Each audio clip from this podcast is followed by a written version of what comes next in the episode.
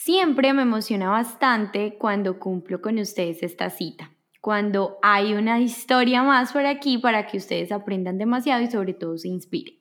Quiero contarles que hoy damos inicio a una nueva serie de episodios y será de intraemprendedores. Decidí crear este espacio como medio de aprendizaje para todos esos emprendedores que diariamente buscan motivación, herramientas y quieren estar en constante retroalimentación. Inspírate hoy, Laura Lan te trae historias de emprendedores que decidieron apostarle a sus sueños. Pasaron de ese sueño a un plan y ese plan a una realidad. Emprendedores latinos que nos llenan de orgullo con sus experiencias, conocimiento, errores y aciertos. Te invito a que te inspires, aprendas y sobre todo pongas en práctica toda esta información. Bienvenidos. No sé si ya hayan escuchado este término, pero si no lo han hecho, les quiero hacer una breve descripción. En 1985, Gifford Pinchot, padre del término intraemprendedor, lo definió en su libro como aquella persona capaz de desarrollar un comportamiento emprendedor bajo el respaldo de la empresa a través del descubrimiento, evaluación y la explotación de nuevas oportunidades de negocio. La diferencia entre un emprendedor y un intraemprendedor es que los segundos ponen en marcha proyectos bajo el paraguas de la compañía para la que trabajan. La principal ventaja para el intraemprendedor es que cuentan con una estructura y por lo tanto nunca empiezan de, cero, lo que reduce tanto el coste como el riesgo. Y bueno, después de esta explicación, quiero darle la bienvenida a Sara Cadavid. Y bueno, investigando a esta mujer tan creativa y espontánea, me quedo en este momento corta para tratar de describir bien todo su potencial y talento pero les haré una breve descripción. Diseñadora industrial y de producto, tiene un máster en modelo digital de producto 3D en la Universidad de Valencia y varios cursos de ética animal con la Universidad de Kyoto. Creative Production Manager, colombiana viviendo en Holanda, diseñadora de la mejor copa menstrual del mercado. Apasionada por su trabajo y bueno, ya la conocerán un poco más. Bueno, qué rico, Sara, de verdad tenerte en este espacio, en Inspírate by Laura Land. Eh, súper emocionada, súper eh, feliz de que de verdad hoy nos compartas como toda tu experiencia, de acuerdo a todo lo que has hecho pues en VIP y en esta multinacional tan, tan increíble como lo es Asha International. Sara, hola. Hola Laura, ¿cómo estás? No, esa presentación tan divina. Es un placer para mí estar aquí hoy. No, totalmente. Muero porque nos cuentes todo, o sea, todo, todo acerca del papel que desempeñas en Asha International y por supuesto en VIP. Nada. Por contarnos. Eso sí, calenten los motores. ¿Cómo dijiste?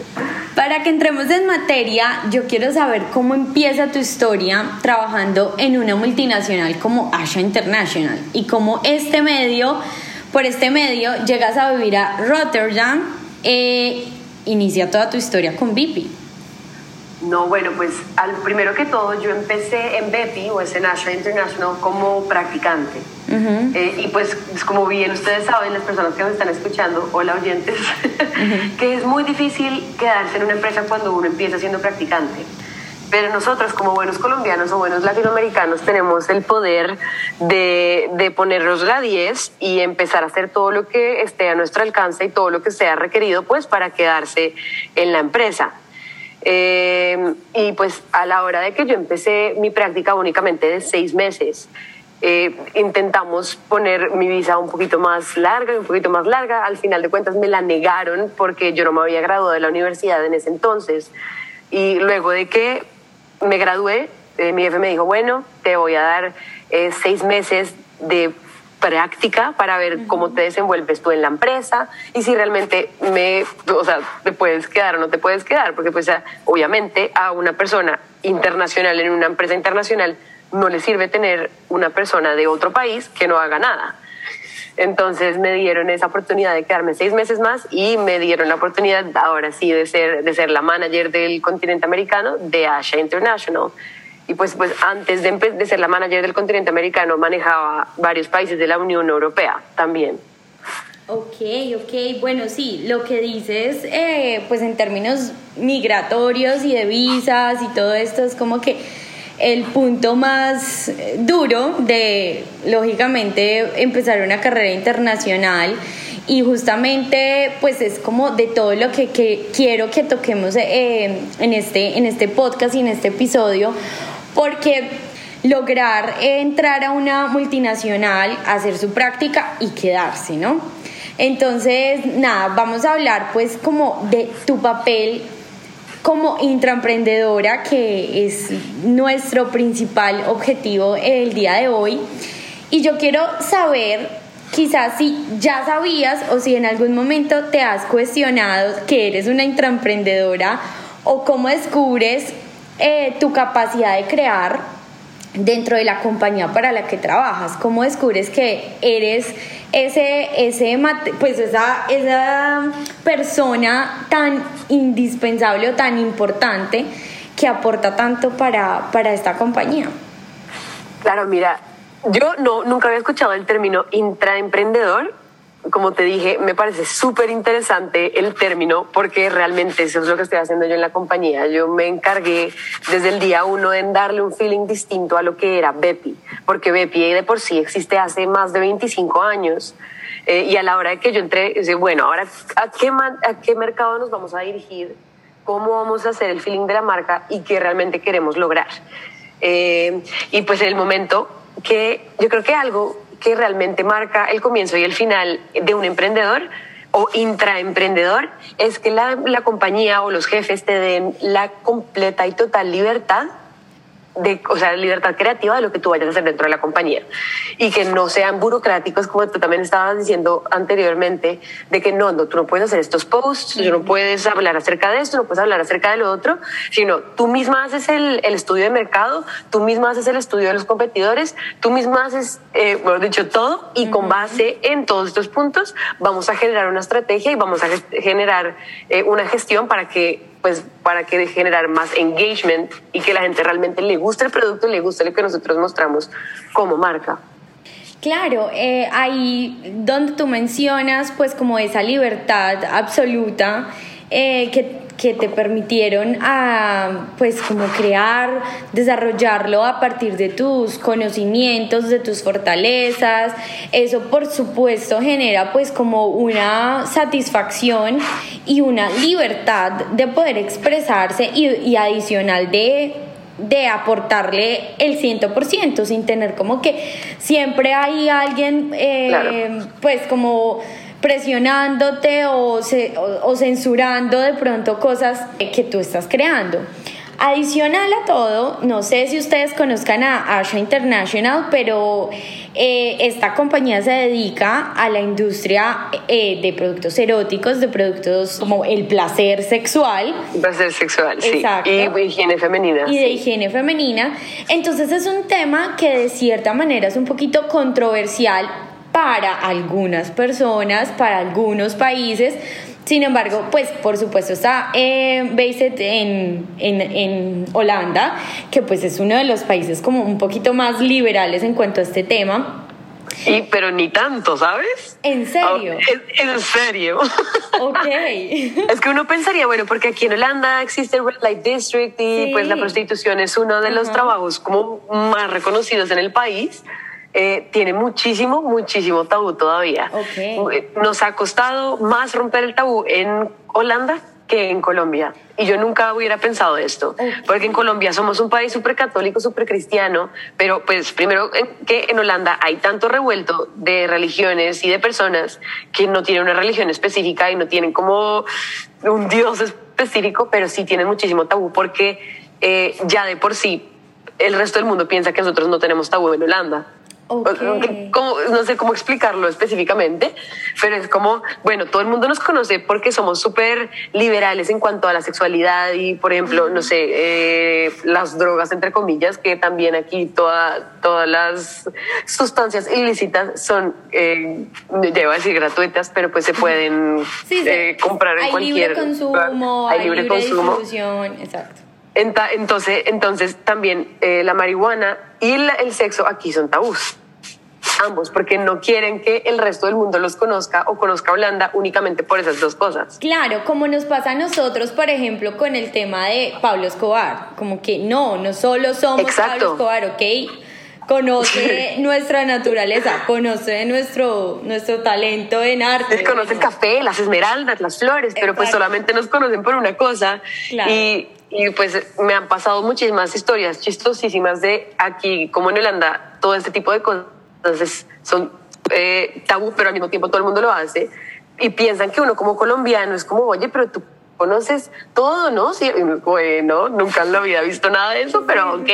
Sí, no, es, Entonces, salirnos del, de, la, de la caja y mirar como, como en una nubecita. Ok, bueno, súper interesante eso, eso que nos cuentas, porque sí, uno pensaría pues como que todos los las personas en Ámsterdam o la gran mayoría eh, pues como que lo ven de manera muy natural y mira, ya no, pues no es así.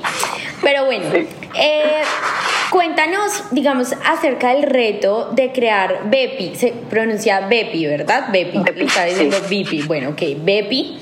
La Bepi Cup. Eh, ¿Qué supuso para ti cómo desarrollar un producto con la responsabilidad de estar haciéndolo además para una multinacional? Uy, Dios santo. Bueno, al comienzo mi jefe me dijo, solamente diseñé una copa menstrual. Y yo dije, bueno, pues me pongo la 10 y diseñé una copa menstrual y no hay ningún problema. Empecé a bocetar, empecé a hacer toda la gestión de, de estudio de mercado, cuáles son las copas que existen actualmente en el mercado y qué es lo que debo cambiar. Eh, luego él me dijo, bueno, diseñamos una copa menstrual normal. Y yo, ah, ah, si nosotros vamos a diseñar una copa menstrual normal, no hacemos nada, que estamos jugando. Si nosotros tenemos la posibilidad de hacer algo diferente y de hacer algo nuevo e innovador, pues lo voy a hacer. Y porque usualmente cuando uno trabaja en una multinacional hay deadlines. Ahí uno dice, bueno, para mañana me tienes todo el diseño. Yo le dije a mi jefe, perdóname la vida, pero yo no te puedo tener un diseño del día de la noche a la mañana porque quiero hacerlo bien, porque quiero hacer el estudio de mercado, quiero hacer el estudio de los competidores, quiero hacer el estudio del consumidor y cómo y realmente ponerme los zapatos del consumidor porque es que yo nunca había utilizado una copa menstrual en mi vida. Entonces dijimos, bueno, entonces ¿por dónde empezamos? Comprando 15 marcas diferentes de copas menstruales para poder probarlas y ver cuáles desde mi propia experiencia son los problemas que realmente uno ve en las copas menstruales. Y, y, pues cada vez que la utilizaba, de, ponía en, en, un cuadernito qué era lo que quería cambiar de los problemas que estaba viviendo en este momento, pues al, al utilizar una copa menstrual. Eh, y me dijo, bueno, de una, creo que para los cuatro meses me dijo, y el diseño, y yo, perdóname, pero es que todavía no tengo suficiente insight, no tengo suficiente información para diseñar la copa, porque pues obviamente el ciclo a uno le llega una vez al mes por tres o cuatro días, entonces uno así rapidín intentaba uno eh, escribir todo, hacer bocetos de mi copa ideal, entonces, la, el diseño de la copa menstrual de la Pickup fue, fueron dos años larguitos de diseño de la copa. Esto, eso me encanta. Siempre, siempre que, que, hablo con emprendedores, me cuentan, digamos, sus tiempos, eh, bueno, cuánto les tomó ver eh, el resultado de lo que ya vemos ahorita, pues en sus redes sociales, etcétera. Y todos concuerdan con que es un proceso largo, que es un proceso, por supuesto, de, de, muchísima investigación, dedicación, constancia, ensayo y error. Y esto me encanta tocarlo porque cuando uno está emprendiendo, eh, en este caso, digamos, si estás en eh, pues siendo un intraemprendedor o en tu vida como, como creador de marca, siento que es muy importante tenerlo en cuenta y que las personas que nos, nos escuchan sepan que es de tiempo, que simplemente hay que tener paciencia y que lo más difícil, por supuesto, es el comienzo. Y pues ya uno como que siembra y luego ya puede recoger ¿no? la cosecha de, lo que de ese trabajo arduo. Y es que eso es un tip para todos los oyentes que nos están escuchando que piensan que todo se logra de la noche a la mañana y eso no es cierto. Y aparte que uno piensa que si uno diseña un producto, lo que sea, que va a estar súper perfectamente diseñado también de la noche a la mañana y eso tampoco es cierto. Eh, del, del, error se aprende. Yo creo que el error es el mejor aprendizaje. Antes de diseñar la BEPI fueron al, por ahí 20 20 o 25 prototipos que los tengo de hecho aquí atrásito, de ensayo y error, de prueba y error, de colores también, porque hay, algunos colores de copas menstruales que uno no puede utilizar dentro del cuerpo que no son biocompatibles. Entonces todo eso también entró en el diseño como, bueno, ¿qué colores vamos a escoger? De acuerdo a que sean obviamente eh, biocompatibles y que no le hayan, hagan daño a ninguno de los clientes. También que la dureza sea la correcta, que la forma sea la, la, correcta. Todo ese tipo de cosas hay que verlas y analizarlas y doble analizarlas y triple analizarlas, no solamente con los consumidores a los que tú te estás dirigiendo, sino consumidores que no tienen nada que ver con el mercado objetivo. Entonces tú le das una copa menstrual a cualquier persona, o sea, dígame qué es lo que ves como focus groups, como qué es lo que ves, cómo lo sientes, cómo lo ves, tú la comprarías, no la comprarías, y eso te da muchísima información acerca de por qué camino irte a la hora de diseñar cualquier producto. De hecho, tú hiciste, eh, uno de tus focus group fue em, las trabajadoras sexuales. Las trabajadoras sexuales, sí. En Ámsterdam, en Rotterdam, y, y, bueno, ¿cómo fue esta experiencia? Digamos que es obviamente trabajo de campo 100%. Sí y, y lógicamente, pues me imagino que, que fue demasiado pues te, generó demasiado aporte para, para ya crear la, la copa menstrual ideal. Pues el, sí, el focus group que más me gustó, de hecho, fue en La Haya, que fueron dos días constantes, todo el día de focus groups, en donde venían trabajadores sexuales y se iban, venían y se iban, venían y se iban. Y yo pues les mostraba las copas y les, les explicaba para qué eran, pero esa vaina cómo funciona. Y me encanta porque la mayoría de las trabajadoras sexuales en Holanda son hispanohablantes. Okay. Entonces, por eso también yo tenía como las de ganar en ese asunto, que es como, bueno, sabemos cómo comunicarnos muchísimo más fácil, muchísimo más natural. Y que me cuenten sin pelos en la lengua qué es lo que piensan del producto. Y que lo prueben, pues en la Haya no lo probamos eh, en el acto, porque la, la sirve para mantener relaciones sexuales, sino que en la Haya era más que todo que me cuenten cuántos clientes tienen en el día, Cómo, cómo, cómo hacen la limpieza de sus productos sexuales, de productos de higiene femenina, de productos de todo, eh, qué pasa cuando ellas están en la regla, eh, si utilizarían una copa menstrual, todo ese tipo de cosas, y me dieron un feedback maravilloso, son súper chistosos aparte, que ellas hablan sin pelos en la lengua. Entiendo que en general el mercado de erótico y de la prostitución y todo este tipo de cosas es muy tabú y la gente siempre le da pena hablar del asunto, pero, o sea, yo me he dado cuenta que las personas que trabajamos en este mercado no hablamos con pelos en la lengua, entonces, o sea, nos expresamos tan bien, tan naturalmente, que es como, Dios santo, yo quiero que todo el mundo sea así. Sí, sí, sí. Además que debería ser así, porque pues es algo natural. Digamos que, bueno, no sé, esto es un poquito eh, risky decirlo por acá, pero digamos acá no se permiten los juguetes sexuales. Ah, sí, no. Y me, y me, han contado también unas, sí, unas trabajadoras que trabajaban también en Dubai y, y algunas no las dejaban entrar al país porque sabían que eran trabajadoras sexuales. Hay un montón. Digamos que bueno, sí, este, este, estos temas son un poco delicados tocarlos, sobre todo acá, pero sí, no están, están prohibidos, o sea, realmente te los confiscan, eh, no hay venta libre de juguetes sexuales, eh, digamos que bueno, todavía es una sociedad pues bastante, sí, eh, con, con, unos temas religiosos bastante arraigados, entonces por supuesto esto pues no entra y no cabe dentro del marco normal de, de, su, de su concepción, ¿no? Pero, pero esto, eso me encanta. Y digamos que tú hablaste de algo muy, muy importante y eran los deadlines. Cuando tú estás, por supuesto, en un proyecto, sea propio o sea en una empresa, siempre vas a tener pues como unas fechas de creación, unas fechas de, entrega, etcétera.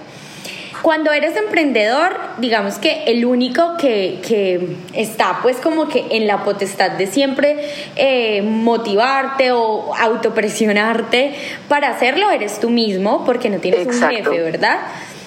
En este caso, en tu caso, obviamente tenías una persona detrás que, a, la cual le deberías eh, pues, eh, dar como avances y todo este tipo de cosas. Y me parece importante aquí hablar del el proyecto, o sea, más allá de que digamos que tu personalidad, tu forma de ver también las cosas y de afrontarlos, pues como los retos, esto pues para ti me imagino que fue un gran reto, fue comer, vivir, dormir, mejor dicho, todos esos dos años copas menstruales, o sea, y lo que abarque el tema. Entonces me imagino que te, o sea, mejor, mejor dicho, te volviste la mega experta. claro. y aquí voy con, con eso, o sea, como el sentido de pertenencia. Y yo quiero que hablemos de eso, del sentido de pertenencia, ese que en el colegio nos decían que debíamos tener por la institución o que debíamos sentir por la institución y que a veces era un poquito difícil lograr, ¿no? Siento que tú lo lograste de manera muy exitosa y además genuina, ¿no? Porque pues lo transmites eh, diariamente en tus redes y contribuyes a una comunidad para la cual te has convertido en esa voz amiga, ¿sí? Como que esa persona a la cual acudir de manera directa, además, porque es como un canal súper sin filtros que, que tienen ustedes actualmente y todo lo que tiene que ver con, con, con la copa menstrual, con Bepi. Entonces, ¿cómo, ¿cómo, ves tú este, este tema? ¿Cómo esta, este sentido de pertenencia llega a ti? Eh, ¿Lo tuviste desde el principio? ¿Siempre lo has tenido? ¿Qué opinas al respecto? Bueno, pues hay varios sentidos de pertenencia, hay diferentes, porque está el sentido de pertenencia frente al producto que diseñé, porque sí es prácticamente mi bebé, pero es también el sentido de pertenencia frente a la compañía.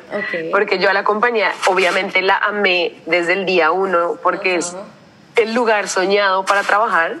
Obviamente al comienzo uno siempre le cuesta adaptarse a ese tipo de cosas, pero ese sentido de pertenencia yo creo que es lo que nos impulsa a ser cada vez mejores y que todos trabajamos en equipo y que todos nos ayudamos entre todos y que todos realmente tenemos una, un ambiente de trabajo tan lindo y tan puro y tan honesto que eso es lo que queremos también expresar afuera del universo, que todo el mundo también sienta ese sentido de pertenencia frente a Bepi. No solamente que yo lo sienta, pues sí, hay bienes que yo lo siento, pero que realmente yo logre transmitir a nuestros clientes y a las personas que nos ven todos los días todo lo que yo amo Bepi y todo lo que yo amo Asha International, mi equipo y toda la compañía. Y que la honestidad es lo que siempre reinará y por eso hemos tenido, por ejemplo, digamos, algunos problemas en Colombia que nosotros siempre queremos ser súper honestos con la utilización de la copa, con que tienes que cambiarla cada ocho horas, que tienes que esterilizarla, que tienes que tener buenas prácticas de limpieza, que no sé qué, todo ese tipo de cosas nosotros siempre eh, lo basamos en datos científicos. Da a los clientes muchísimo sentido de pertenencia porque nosotros les hablamos, uno, sin pelos en la lengua, dos, con datos científicos y tres, con honestidad que es lo más importante. Todo lo que decimos, lo decimos, lo he dicho, nuestros clientes saben lo mismo que sabemos nosotros y es la transparencia de la compañía. Ok, Sara, me encanta lo que dices porque además definitivamente estamos en la era pues como de las ideas disruptivas, de hablar cada vez más eh, con esa honestidad que tú mencionas y hablar cada vez más con... Eh, sin pelos en la lengua, ¿sí? O sea, eso nos ha permitido un montón las redes sociales ahora y por supuesto que tú sigas lo que, lo que va con tus ideales, con lo que va con tu, pues como lo, lo que, lo que, con lo que te identificas. Y también vemos jóvenes talentosísimos que aportan de manera increíble a compañías como la tuya en, otros, en otras ramas. ¿Consideras que el intraemprendimiento lo deberían o sí, no lo están fomentando lo suficiente o lo deberían fomentar más en las empresas? Yo creo que lo deberían fomentar muchísimo más, porque pues obviamente ya las empresas de por sí tienen estipulada cierta la, la visión, la misión, todo este tipo de cosas y toda la compañía tiene que girar en torno a esa misión y visión de, mm, pues, de la compañía. Entonces, también yo creo que va mano a mano de quién te está manejando y tú qué rango tienes en la compañía y si tienes la libertad de expresarte o no tienes la libertad de expresarte.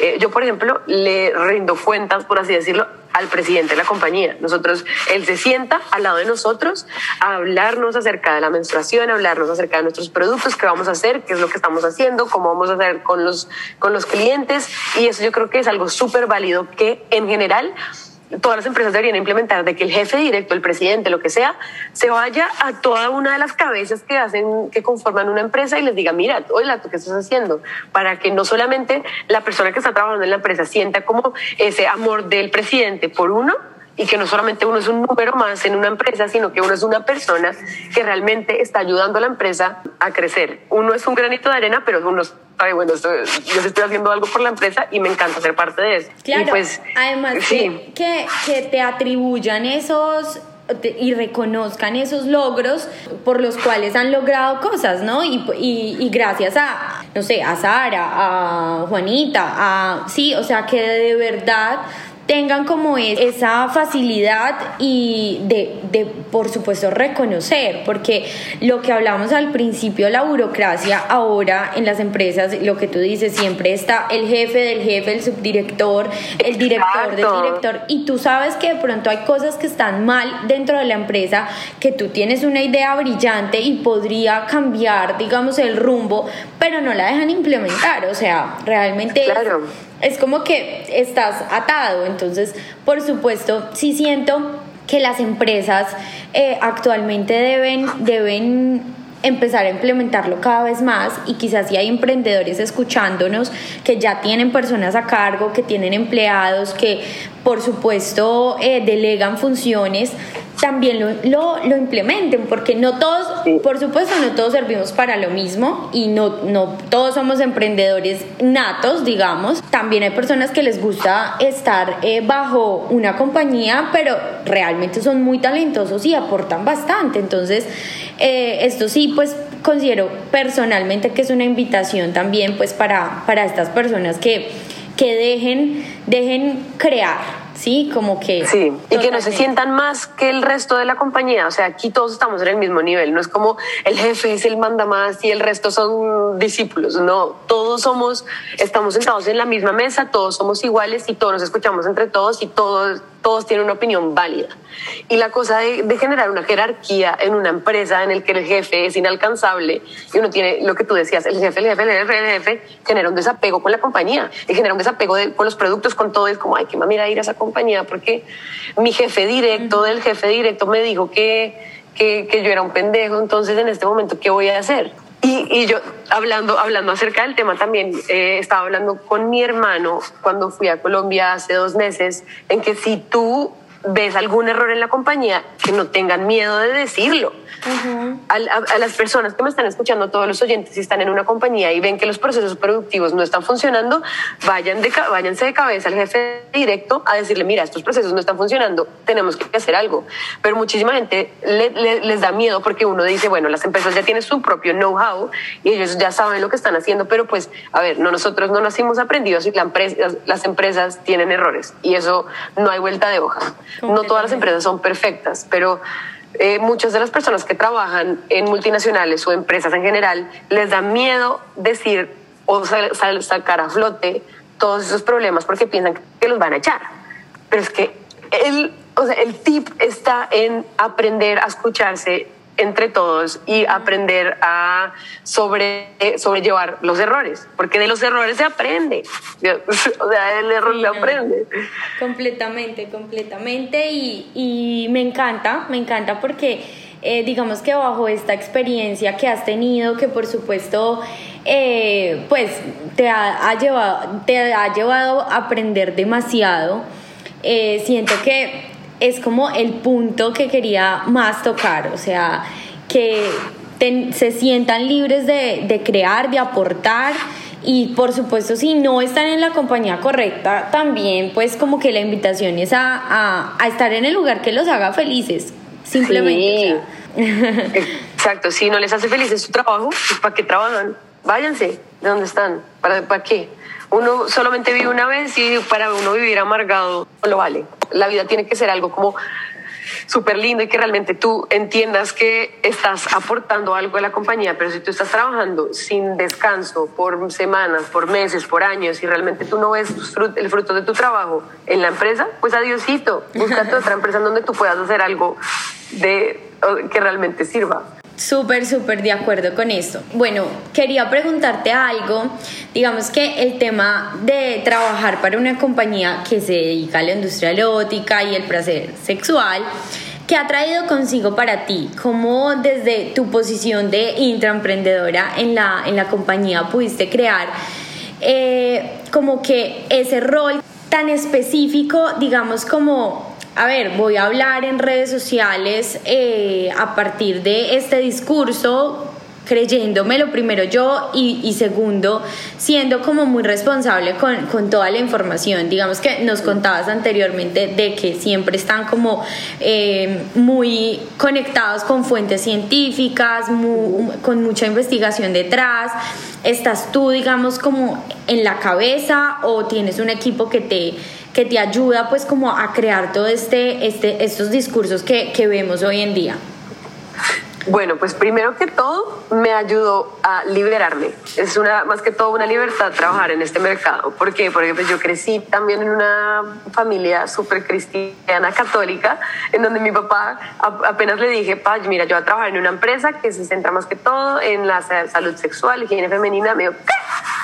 No le vayas a decir a tu familia que tú trabajas en esa vaina, por favor, qué pena. Pero pues es que es más que todo vivir las experiencias que te brinda estar en este tipo de mercado porque ves cosas diferentes, ves cosas raras y eso te abre ya la perspectiva a nuevos horizontes. Y no, bueno, ahora sí, empecemos a diseñar, empecemos a hacer cosas nuevas para mejorar también este mercado. Y tienes toda la razón lo que dices que eh, aquí tenemos que ser súper responsables con la información, porque no solamente somos una empresa que produce pues, productos eróticos y, y de higiene femenina, sino que somos una empresa que produce productos médicos, para, porque aquí todo este tipo de productos que nosotros comercializamos y producimos son dispositivos médicos. Entonces tenemos muchísima gente detrás que nos ayuda a generar toda esta información. Eh, pero en cuanto a la información, por ejemplo, de redes sociales, yo soy la persona eh, que, o sea, la, la, ideación creativa la hago entre mi colega de España, Alejandra, que ella llegó hace aproximadamente nueve meses a la compañía. Antes de eso yo hacía todo sola, toda la información yo me la miraba sola, yo le preguntaba a los científicos bueno, ¿esta información es verdad o no es verdad? Eh, y obviamente uno siempre puede buscar en Google y a veces ellos no están disponibles, entonces me toca revisar en acerca que la información sea verídica, leer libros o incluso realmente decir como, bueno, le pregunto a mi colega, que la, la colega, mi colega um, también es diseñadora y su esposo es científico del gobierno holandés. Entonces siempre hablamos con él y decimos, bueno, ¿la información es verídica o no es verídica? Díganos si es fake news o no. Exacto, exacto. Y a veces, por ejemplo, que veo que algunas otras marcas de copas menstruales dicen A o B información y nosotros siempre le mandamos eso a él y, decimos, y dicen como están diciendo pura paja, mm. puras mentiras. Entonces, eso es súper importante, Bepi, ese es el valor agregado que nosotros damos, que todos decimos con la verdad, perdamos o no perdamos clientes. Porque hablar con la verdad también nos ha hecho perder clientes, pero eso va y viene. Si hablamos con, con la verdad, pues bueno, el que se quiera se queda y el que no, pues no. Por supuesto, por supuesto. Yo, yo, bueno, para los que no saben, eh, que hemos venido hablando pues de Bepi, eh, ellos en sus redes tienen eh, no solo un Instagram muy bien trabajado e impecable en mi punto de vista, sino que cuentan con podcast, canal de YouTube, página web y diferentes canales muy bien desarrollados para siempre estar muy receptivos con su público, como nos cuenta, pues como nos cuentas en este momento. Claro. Quisiera que tú nos contaras la importancia de diversificar nuestro discurso, nuestra comunicación en los diferentes canales y cómo encontrar ese equilibrio y constancia en cada medio de comunicación. Uy, eso es complicado.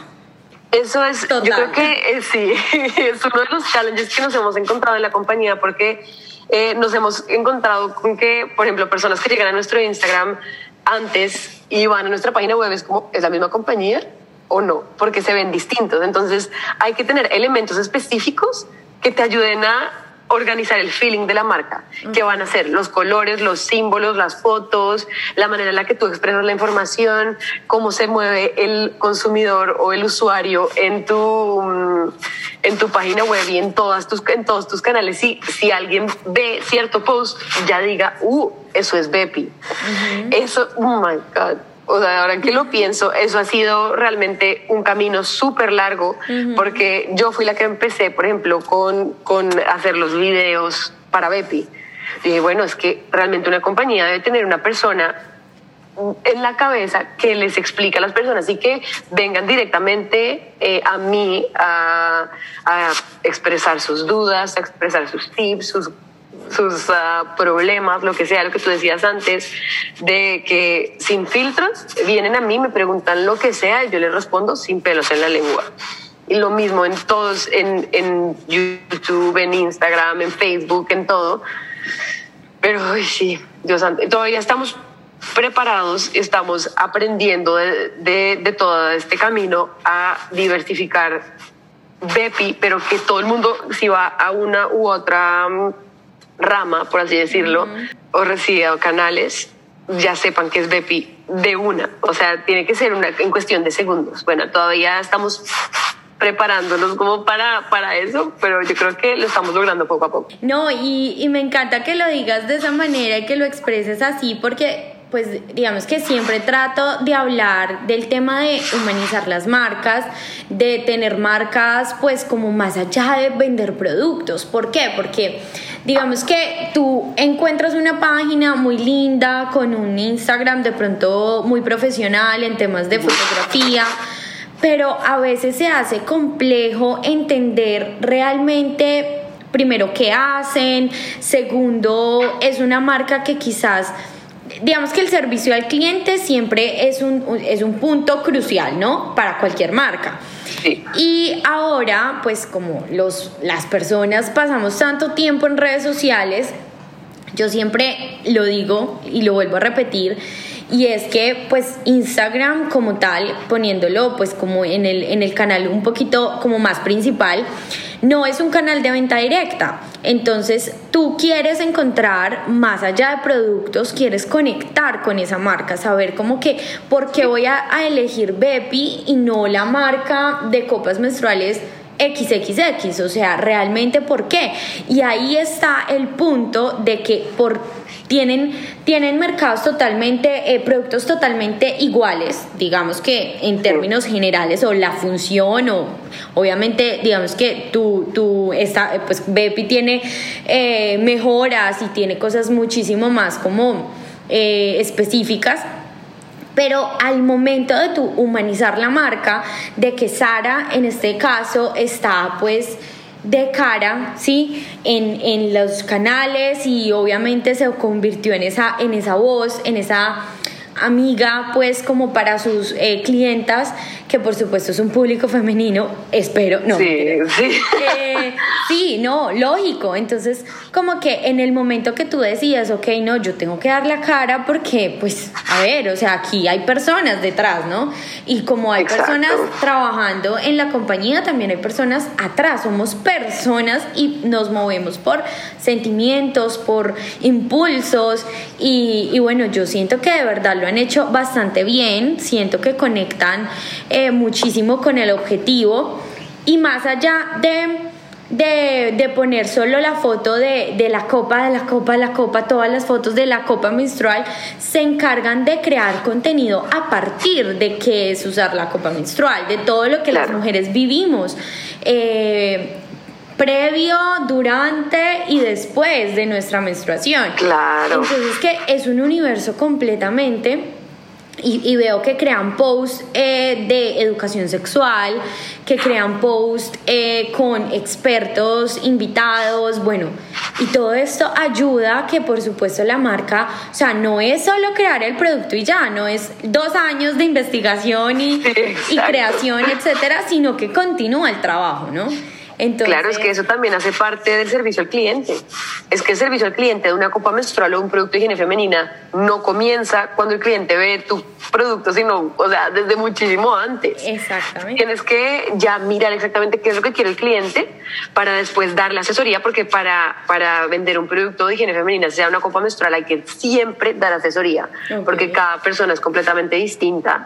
y, y, vender un producto de higiene femenina no es un lujo económico, porque nadie se hace rico a punto de copas menstruales, seamos sinceros. Y es más que todo una responsabilidad social, en donde las personas pueden informarse con nuestra plataforma, si bien no es un canal de venta directa, las personas llegan directamente a Instagram y van a la página web y o sea, cuando ven el Instagram o lo que sea, nuestras redes sociales decían si comprar o no comprar, ahí es como donde uno traza la línea en si el cliente se va a quedar o se va a ir. Y el servicio también al cliente no termina cuando el cliente ve nuestro, nuestro Instagram, eh, va a nuestra página web y compra el producto, ahí no se acaba. Los clientes siempre vienen a nosotros, ay, por favor, es que no sé cómo ponerla, cómo quitarla, cómo doblarla. Eh, y todo este tipo de cosas en donde yo me pongo la 10 y mi colega también. Eh, eh, tenemos una persona nueva que nos ayuda a responder los mensajes, a Estefanía, eh, de que hablarle a los clientes con tanto amor, porque es que es un producto de higiene femenina. Yo, si tú vas a comprar un producto de higiene femenina, no quieres que te responda un robot, como cómo lo uso? Mira, aquí tomas este link. No, yo mando un video, mando notas de voz, mira, tienes que hacer esto y esto y esto, eh, y mando, les mando un video y tengo el, el domi de la vagina también para que ellos eh, también entiendan y se sientan más tranquilos de cómo funciona su cuerpo, cómo cómo funciona la copa y qué pueden estar haciendo mal, que no, eh, que evita que que puedan utilizar el producto apropiadamente. Ok, ok. No, además que no sé si te ha, me imagino que te ha pasado que, que como mujeres, a pesar de que llevamos no sé cuántos años menstruando, no entendemos a veces muchas cosas. Entonces, como que ustedes se han encargado también de educar y de, de, pues, de comunicar como todo este mundo eh, de, de, pues, de, de, la menstruación, de la sexualidad, de una manera muy amable y también sin pelos en la lengua, como lo hemos dicho pues desde el principio, ¿no? Sara, ¿qué te motiva al momento de crear al momento de ir todos los días a tu oficina, digamos que aquí hablamos un poquito más de, de eh, esas, esas expectativas que, bueno, siempre tenemos expectativas, deberíamos no tenerlas, pero eh, digamos que como esos sentimientos que te mueven de, de estar allá, de que te permiten pues como todos los días levantarte y decir, esto es lo que estoy haciendo, ¿por qué? Porque me mueve ¿Qué, ¿Qué, es eso, esa razón? La razón es prácticamente cambiar vidas y dar la información que yo no tuve y darle la tranquilidad a las chicas que, o sea, uno, uno estando en un colegio privado y toda esa vaina, y uno tenía relaciones, este, ¿qué relaciones? Uno tenía clases de educación sexual. Y a mí nunca me enseñaron que el canal vaginal paraba, que el canal vaginal no es un hueco sin fondo. Y si yo hubiera sabido eso cuando tenía 13, 14, 15 años, pues no hubiera perdónenme la, la, mm, lo que voy a decir, pero pues apretando nalga para que el tampón no se me fuera a, las infinidades del, del, del cuerpo. Entonces, esa tranquilidad que yo no tuve, se la quiero dar a mis clientes y se la quiero dar a todas las personas que llegan a Betty. O sea, porque no solamente es la experiencia de utilizar la copa, sino la experiencia de la, la asesoría que nosotros les damos y el servicio que nosotros les damos después de que hayan comprado el producto y que les cambia la vida completamente todos los días me levanto por la mañana, es como qué dicha estar en este mundo y que mi producto está por allá, en todo lado, cambiando vidas. No, completamente. Todos esos mensajes que te ven llegar de, oh, pucha, no lo sabía, Ay, gracias. No, lloro todos los días. Ay, no, me imagino, de verdad. Qué trabajo tan, sí, o sea, te lo tomas con una responsabilidad gigante y, y digamos que eres, eres el ejemplo perfecto de, de esos, de, de, esas personas como con esa, ese montón de habilidades, más allá de que seas diseñadora, más allá de que seas ingeniera, más allá de que seas la gerente, como que esas habilidades blandas que, que muchas, muchos profesionales no tienen, ¿verdad? Y que muchos profesionales trabajando en compañías pues súper wow y súper top no, no logran tener. Entonces digamos que ahí hay algo totalmente pues como que para rescatar y para reflexionar también para los que nos escuchan a partir de, de que siempre hay que ser personas primero y de claro. que actuar desde, desde, ese, desde esa parte humana, ¿no? Siempre. Es que ya estamos viviendo en un mundo en el que tú no te puedes comunicar con nadie en, en, la vida real. O sea, tú llama a un banco, llama a Apple, llama a Netflix, llama a lo que sea, cualquier plataforma, nunca te va a contestar una persona. Jamás. Jamás. Y, y, igual en Instagram, si tú envías un mensaje, lo que sea, siempre te va a responder un robot. Lo siento. Eh, si quieres averiguar acerca de nuestro producto, marca uno. Es como, yo no quiero esa vaina, por favor. Adiós, robot, regálame un humano. Si te gusta el contenido de este podcast, te invito a que nos sigas desde la plataforma que nos estés escuchando para así poder llegar a muchas más personas. ¿Consideras que es indispensable quizás para ti desde tu perspectiva ser intraemprendedor antes de ser emprendedor? ¿O las dos van ligadas? O me refiero, hablándolo digamos como textualmente y separando los términos, eh, antes de crear tu propia compañía, tu propia empresa, etcétera, o de pronto como que no lo consideras necesario? Bueno, esa es una pregunta maravillosa, porque yo crecí viendo a mi papá y a mi mamá, que ambos son dueños de empresas, eh, estar estresados, que le tienen que pagar a, sus, a sus trabajadores que tienen que pagar el IVA, el RTICA, el ICA, no sé qué, bla, bla, bla, que el RUT. Y yo, ay, Dios mío, ¿qué es esta vaina? Y cuando tú trabajas en una empresa, tú no te tienes que, que, que preocupar por ese tipo de cosas. Entonces llegué a pensar en un punto, es como, escucha, es mejor ser un intraemprendedor que un emprendedor, porque en un emprendedor eh, tienes, de una te llega toda la carga a ti y tienes que aprender a las buenas o a las malas todo lo que se te va a venir encima. En cambio, si tú eres intraemprendedor, tienes el soporte de muchas más personas y mucho más feedback de personas que ya son expertas en ciertos asuntos y tú vas aprendiendo en caso tal de que más adelante tú quieras ser un emprendedor, eh, pues para o sea, ya tienes todas las herramientas, ya es, como una universidad. Ser... ¿Y te vas creando tu propia empresa en, en un futuro? De pronto sí, de pronto no.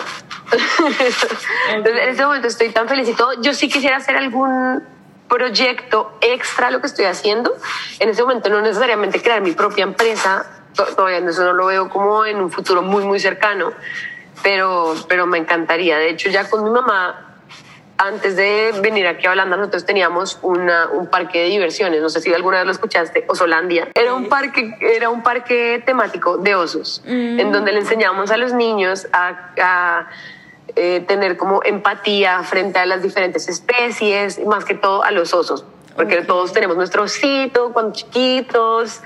Entonces, esa fue como el primer emprendimiento. Yo era la directora creativa de Osolandia. Entonces, todo lo que hicimos, digo, yo quiero la, la mansión rosada, yo quiero los ositos aquí, yo quiero hacer esto aquí, yo quiero hacer esto aquí. Entonces, eso para mí, yo creo que fue el primer emprendimiento, entre comillas, que hice con mi mamá. Desafortunadamente nos quebramos, pero pues fue un aprendizaje muy bonito y bueno, poco a poco, lo que digo siempre es de prueba y error y de aprendizajes, que eso es lo que hay que hacer, aprender de aquí, de allá, y si tienes personas en tu círculo cercano de que saben acerca de un tema o de otro, pues que no tener miedo de preguntarles, oye, ¿cómo funciona esto? Yo me siento a mis colegas, es como, enséñame, ¿cómo funciona? Cuéntame. Sí, completamente, nunca dejar de aprender, total. Exacto. ¿Qué ha significado para ti trabajar en el exterior? Digamos que eh, hoy muchas personas sueñan con lo mismo, sueñan con irse a otro país, con trabajar como, además como profesionales, ¿no? Como lo que estudiaron, implementarlo y en otro país, que es un reto, no todo el mundo lo logra. Y, para ti, eh, hoy en día, ¿qué consideras pues como indispensable los pasos claves, tips, por dónde comenzar? todo al respecto? Bueno, ¿por dónde comenzar? Primero, aprender inglés.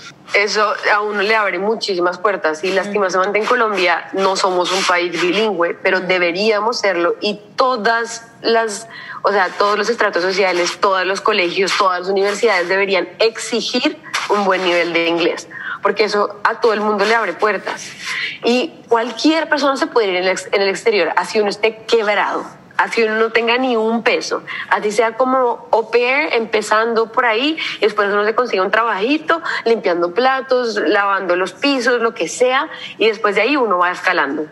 Así es que tiene que ser. Y cuando uno ya está en el exterior y tiene uno la tranquilidad de que ya sabe el idioma, ya tienes la tranquilidad también de estar en otro país y que pues vas a estar como mucho mejor económicamente que en Colombia, lastimosamente. Yo quisiera que la situación fuera distinta, que fuera diferente, que Colombia fuera un país de oportunidades, que fuera un país que te ayuda a crecer, pero pues lastimosamente sí, sí es una, unas buenas bases donde uno en Colombia nos enseñan a hacer que echado para adelante y que empuje y haga las cosas y póngase la 10, pero oiga, póngalo en práctica, por favor, porque nosotros colombianos ya somos súper echados para adelante y nosotros en el exterior somos las estrellas de cine. No solamente porque venimos de Colombia por Pablo Escobar y toda esa vaina, hagamos esto, de esto, algo positivo y volteémoslo algo como si fuera a nuestro favor. Que además que, que, o sea, no, todo lo que está pasando actualmente, que es imposible, no, eh, digamos que, que, sea un tema de conversación para cualquier colombiano en, este momento, bueno, para el mundo. Eh, por supuesto, esto genera muchísimo sentimiento de, de querer irse y de querer lastimosamente buscar un mejor futuro porque la situación está bastante difícil, lamentablemente.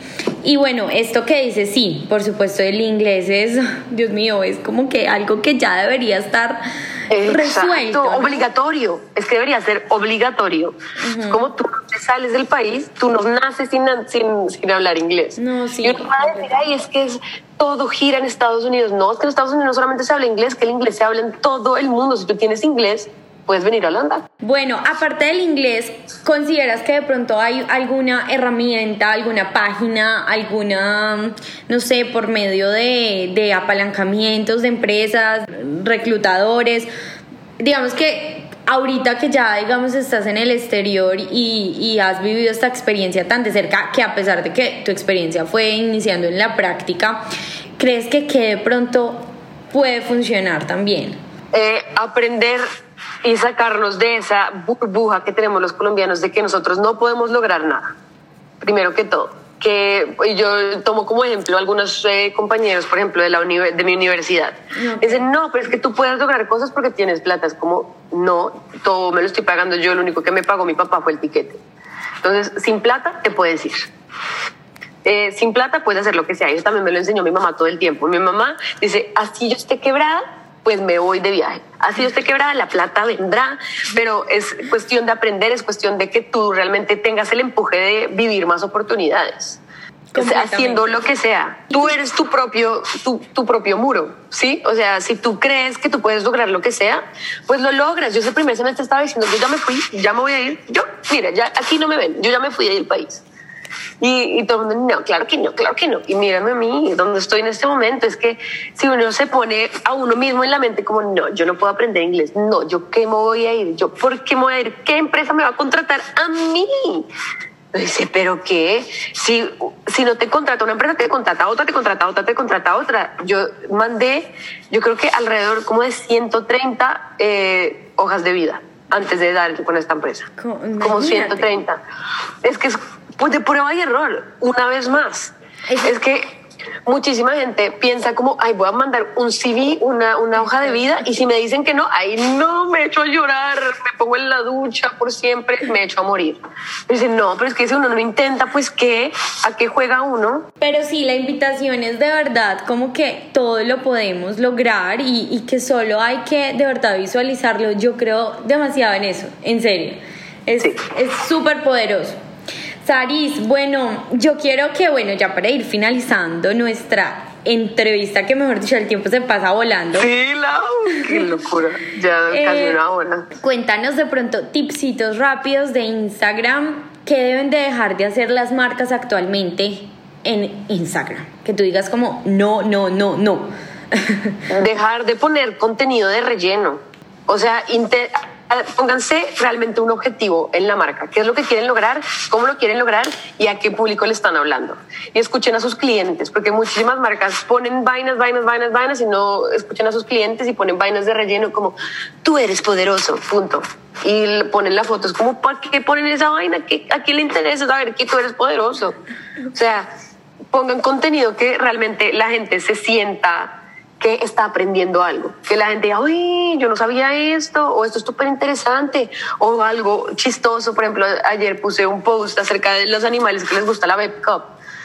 Es que el perro se la come, que una gaviota se la iba a comer, que, una, que mi rata, porque tengo una rata de mascota, también le fascina la copa, un conejito que me mandaron, un cuervo que un día eh, rescaté de la calle, le puse una copita en la cabeza, un día le tomé una foto Entonces, todo ese tipo de cosas súper chéveres que la gente usualmente no pondría en redes sociales de una vaina de una copa menstrual, una rata, que es esa vaina. Pero eso a mí me encanta mostrarlo porque es la realidad de la marca, es la realidad que está pasando el producto en este momento.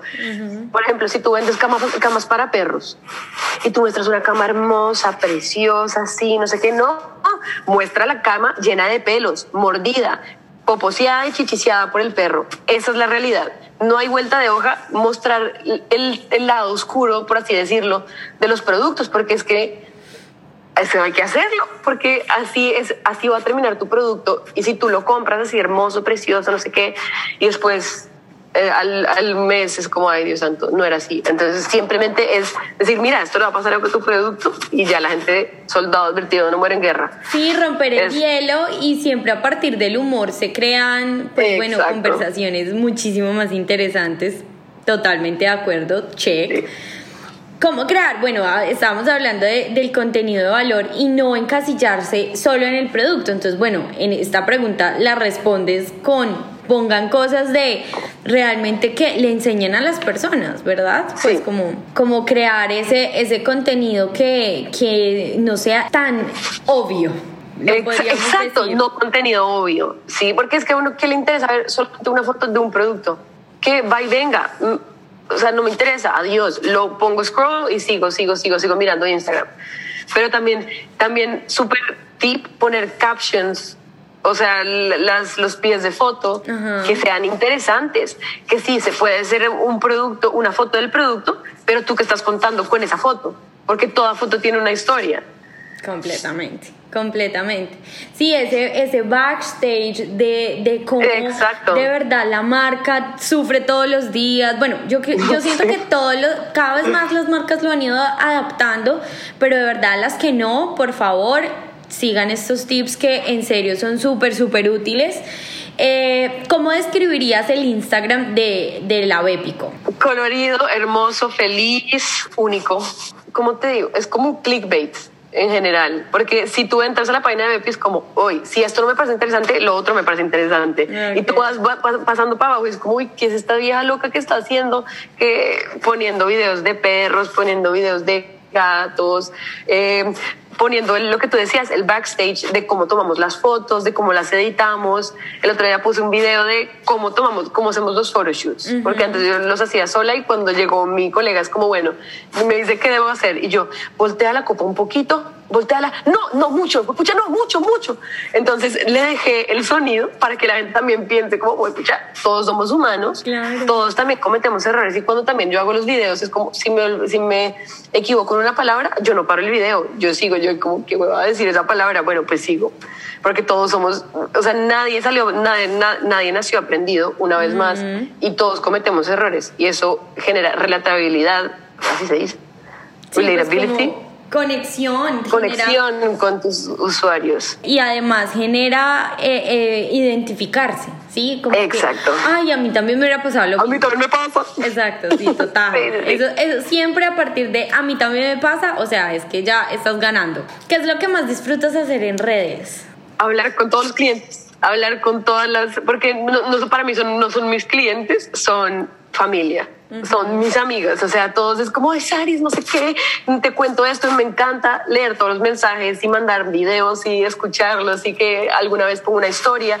Me dicen, a mí también me pasó el, otro día que hice una historia de que a uno se le queda el calzón en el pantalón. Y todos, no, a mí también me pasa y todos, o sea, cagados de la risa porque uno piensa que esa es la única que lo pasa, pero cuando uno lo hace, lo, lo exteriorices como, uy, no, qué risa, qué chévere encontrar personas también que, que están en tu misma sintonía. ¿Con cuánto tiempo planean su contenido? que esto es como que a veces las marcas están, no, que voy a publicar, no sé qué, o de verdad dejan fluir la eh, situación. Eh, sí, porque aquí, como te digo, somos un equipo todos y hay algunas personas que piensan más estratégicamente y yo que yo me, dejo llevar más que todo por el corazón. Okay. Yo no voy a, me voy a poner a diseñar post cuando no tengo ganas de diseñar y empezar como, ¿qué, qué tengo que, qué, qué, puedo poner? Porque obviamente uno, todos tenemos esos bloqueos creativos y eso es completamente natural, completamente normal. Pero aquí mi colega, que también es como la mano derecha del jefe, es como, no, es que tenemos que planear los, los posts, un mes antes y yo, Yo, no voy a hacer eso, de qué manera, yo no quiero, yo, o sea, porque cosas pasan cosas distintas. Los clientes te dicen cosas diferentes. Entonces, ¿tú por qué te vas a poner en la tarea de crear contenido un mes antes y lo te vas a tener que cambiar cada semana porque los clientes te dicen una cosa, porque no sé, la bibliografía cambia, porque los colores cambian, porque algo mejor se te ocurrió, entonces lo haces. Entonces, cada vez que a mí se me ocurre algo es como. Zen, uy, lo hago de una vez. De una, súper. Ay, no, me encanta. No, de verdad. Sabía que iba a ser una conversación demasiado enriquecedora, que nos ibas a enseñar un montón a partir de todas estas experiencias y de tu papel en, en esta compañía. De verdad, fue un placer, un placer, de verdad, lo digo de corazón. Muchas gracias. Ay, lado para mí un placer, qué dicha estar aquí.